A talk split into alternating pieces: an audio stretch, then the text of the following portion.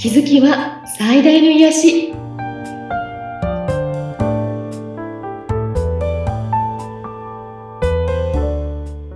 皆さんこんにちは。アトラクションカウンセラーの広田ゆかりです。アシスタントの菅千奈美です。ゆかりさんよろしくお願いいたします。ます。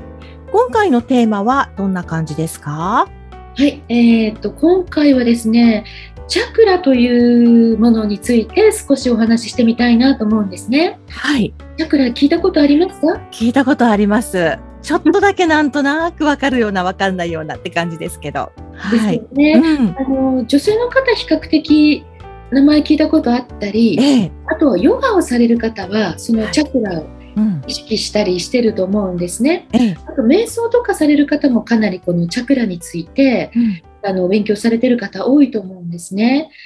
で私もいろんなことまだお勉強中なんですけれどもはい。チャクラということを分かれば分かるほどこれすごくこのチャクラの活性化っていうかはい。チャクラがきちんとこう回転する渦を巻いてるんですけどはい。回転がすごくちゃんとあることがうん重要だなと思っているので、ええ。えーチャクラってサンスクリット語では回転する光の輪という意味なんですね。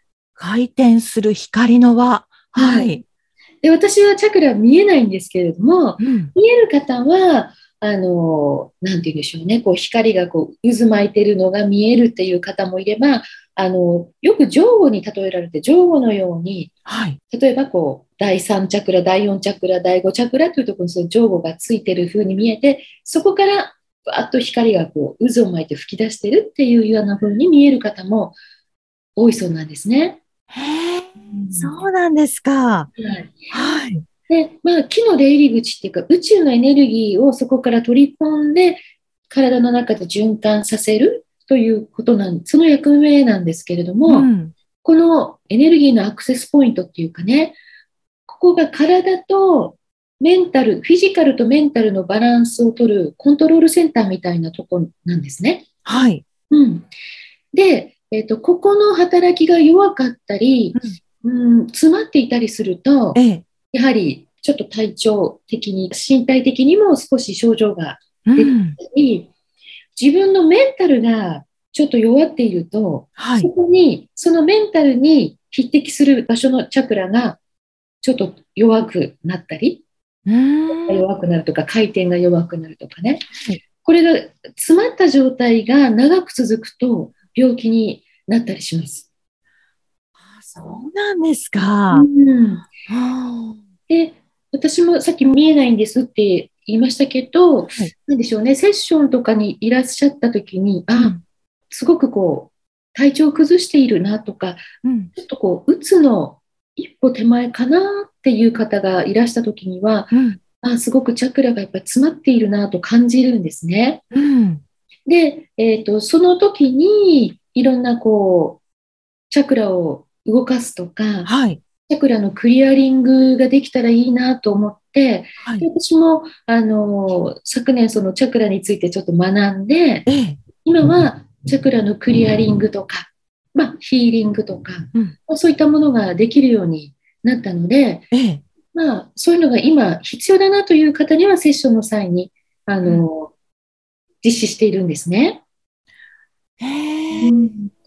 でこのチャクラについてもうちょっとお話しすると,、うん。うんと女性っていうのはあらゆるものからエネルギーをもらう力があるんですね。はい。だから、たとえチャクラがちょっと弱まっているよって思っても、うん。えーなんでしょうね、女子会というもので集まってダラダラしゃべりしてすっごい楽しかった。はいとかね、うん。とても素敵なお店で美味しいもの食べたとか、おしゃれして、こんなのショッピングしてとか、うん。旅行に行って、すごくリフレッシュできた。こういうようなことで、はい。実は女性はすぐにそのエネルギーの活性化ができるわけです。ああ、そういうダラダラ喋りでも OK なんですね。女子はダラダラ喋りするとすっきりするでしょ、はい、します、します。うんうん。あれはとても実は女性にとってはいいことなんですね。はいもちろんそういうのが嫌いな人は、うん、うん、うん。違う方法であの運動したり、うん。視線に触れたりすることで、はい。このエネルギーを活性化したりええ。するといいんですけれど、うん。これ面白いのは、えっ、と、男性は女性からしかその生きていく力、エネルギーをもらえないんです。え？ということは男性は、うんなんだろう、自然でに触れたりとか、なんかいろいろしても、あんまりエネルギーをそこからはもらえないってことですか？もちろん、やらないよりやった方がいい。うんうんうんうん。えもちろん、そのヒーリング効果とかはあると思うんですよ。はい。でも、あの、生命エネルギーっていうか、生きていく力みたいなものは、はい。それからもらって、そして自分のチャクラを活性化させさせるということに なるんですね。女性からもらう。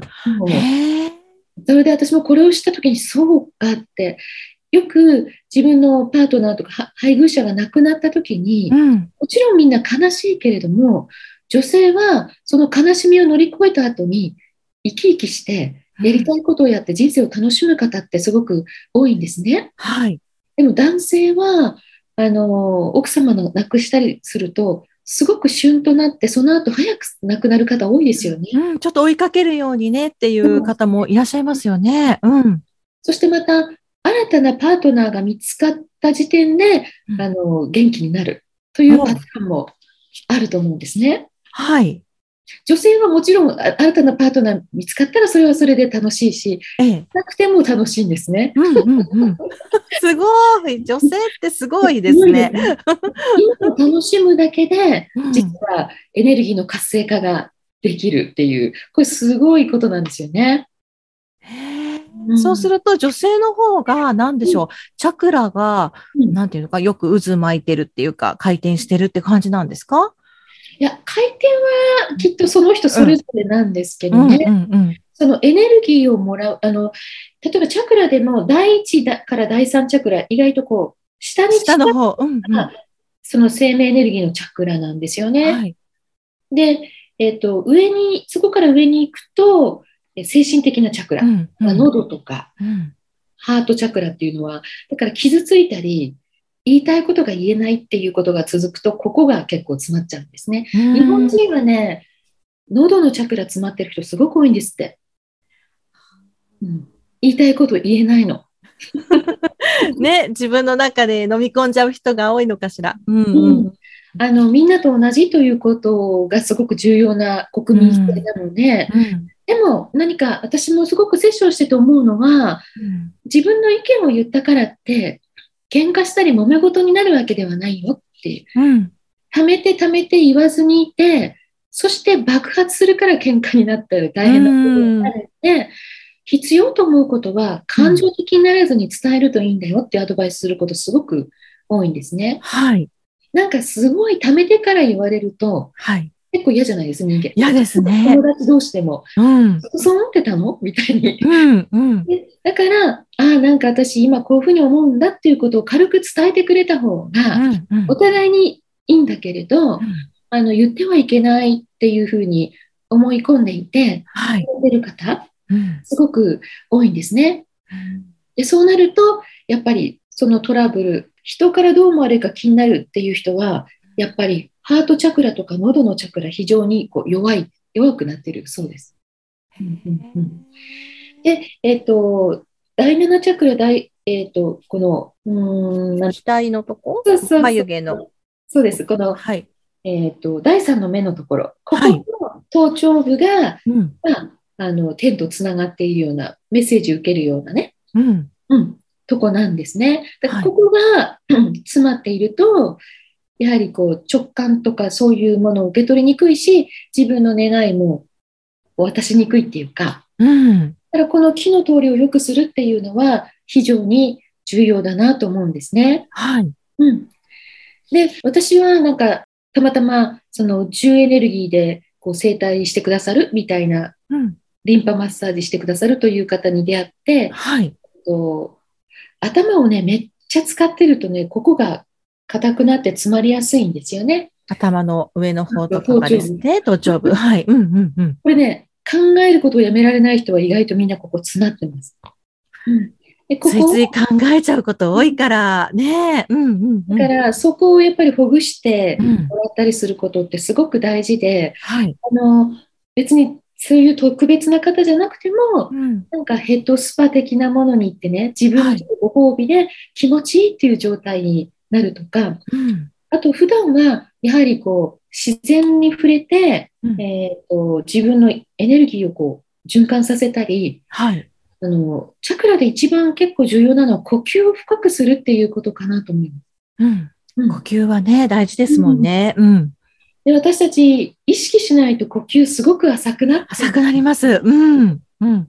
あの特にこういうズームとか、はいえっとなんでしょうね、スマホをやってる時って絶対前かがみになって呼吸が浅いんですよ。だ そうですね。うん。から外に出て上を見て胸を開いて呼吸するとうん深呼吸し何回もするだけではいか。なりあの体の中にはいいエネルギーを取り込めるんじゃないかなと思います。はあいいですね。簡単にできますもんね。意識してやればね。うんうんうんうん。なんていうんですね、そのチャクラを活性化するための呼吸法とか、はい。えっとまあ、もうちょっとこう専門的なものあるんですが、うんそういうのはあのもしあったらセッションに来ていただいたときにうん伝授したりね、はいそう。いう形にしてるんですね。うん。うん、なので、えっと自分自身の呼吸とか、うんあと睡眠、運動、これなんか健康にすごく関わってくるので、ええ。でそういったものすべてがあの大事なんだよっていうことを、もちろん食事とかもそうですね。はいうんですべてが、えーとつながっているんだよっていうことが今日あの皆さんにお伝えしたかったことなんですね。うんまあでも、あの、そのチャクラを活性化させるために、女性はね、なんか簡単にできそうですよね。あの自分を楽しませるといいんですね。うんこれは、えっ、と、なんて言うんでしょうね。楽しんじゃいけないという罪悪感を持っている方もすごく多くって、ええ。うん、あの自分にこういうご褒美するのもったいないっていうふうに思う方も非常に多いんですね。うんうんですけど、そのカードのリーディングの中で、うん今日あなたのためにうん素敵なレストランを予約してとか、素敵な食器を出して家だったらね、うんあなた自分のためにお花を飾って、そして素敵な食器で美味しい食事を食べましょうとか、うんえっ、と、今すぐ外に飛び出して楽しみましょうとか、うん音楽聴きに行きましょうとか、えそういうのをしましょうっていうカードを出るのってね、女性に結構多いんですよね。うんうん子育てしてるお母さんに多いかなと思うんです。ああ、でもわかりますよ。うんうんうんうん。あのやはり我慢して子供のためにとか家族のためにとか、はい。その自分のために時間を使うことができない、うん。忙しくて、うんうん。でもたまにそういう時間を持ってもいいんだけど誘ったりしてもらっても、うん。それをやっていいんだろうかという罪悪感。うん。例えば子供を預けていいんだろうかという罪悪感を持ったりうん。してるんですけど、はい。それはぜひそうしてうん。自分のためだけの時間を使うっていうか、うんそれを3時間でも4時間でもできたら、うんかなり自分自身がリフレッシュできて、はい。えーといい気分で過ごせて、うんそれが家族のためになったり、うんうんですよっていうアドバイスすることすごく多いので、うんえっ、と、この女性に関しては、それをするだけでチャクラ活性化するということなので、ねえ。ぜひ皆さんにやってほしい、やってみてほしいなと思うんですね。そうですね。うん罪悪感はうん感じなくでも大丈夫ってことですね。ねうん自分に、あのーご褒美っていうか、うんうん。自分を楽しませる、この自己愛が足りないっていうはい。のも日本人にすごく多い。うんでもみんな自分を愛するといいんだよって知ってるんだけど、聞いたことあるんだけど、うん。でも自分を愛するってどういうことだかわからなくないです？わからないです。私ね、今まで人生の中で3回言われたんです。もっと自分を愛したらいいのにって、別の人になんですけど、私結構自分のやりたいこともしてきたし、どうしてこんなこと言われるのかなって思ってたんですけど、うん。なんかそう感じさせてしまうものがあったんですかね。もちろん今やりたいことをやれてきているのであれば、だんだん自分を愛し、自己愛っていうのがこうね、大きくなってきてるのかもしれないんですけど、うん自分を愛しなさいというカードが出た時に私お伝えしているのは、はい。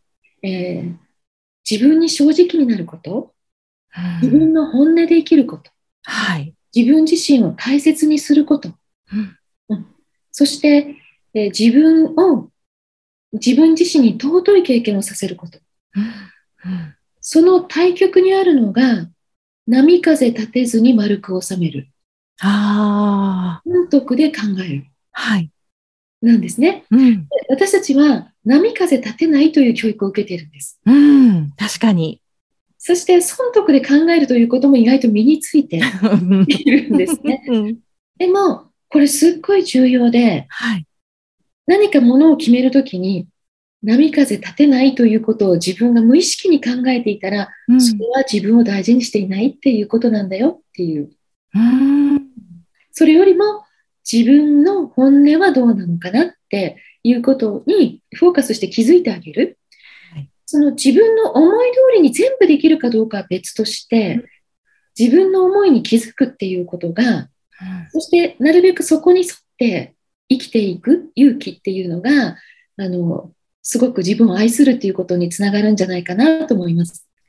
ねえ自分を愛するってね、やっぱりその難しいと思います。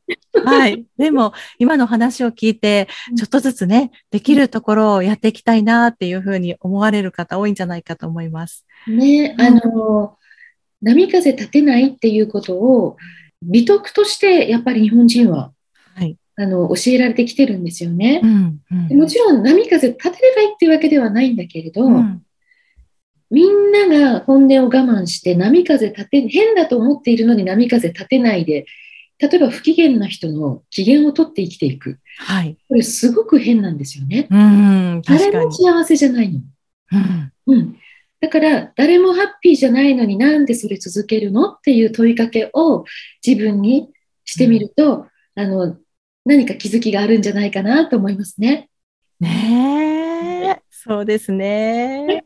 ちょっとね、あの、いろいろと、ね、ちょっと今回の内容、よく皆さんも繰り返し聞いていただいて、はい。ね、ちょっと自分と向き合う時間も増やしてもらえるといいかな、なんて思ったりしました。あの、皆さんにとってこう、なできるかなっていう課題だと思うんですけど、うん。うんと、やってみると、なんだ、できるわっていうことに気づくと思うので、ぜひ皆さんやってみてほしいと思います。ね、慣れてくるんですかね、だんだんね。大丈夫だって気づいてくる。なるほどね。うんそこに気づけるといいですね。はい。はい。番組を聞いてご感想やご質問、ゆかりさんにセッションをしてもらいたいなという、そんなお問い合わせありましたら、番組説明欄にゆかりさんの LINE 公式アカウントの URL を記載しておきますので、そちらからお願いいたします。はい。LINE 公式に登録していただくと、えっ、と、インナーチャイルドを癒す誘導瞑想をプレゼントしているので、えぜひ皆さん、あの、登録して、その誘導瞑想を一人で静かな場所で実践してみてください。きっと、えー素敵な時間になると思います。はい。ゆかりさん、今回もありがとうございました。ありがとうございました。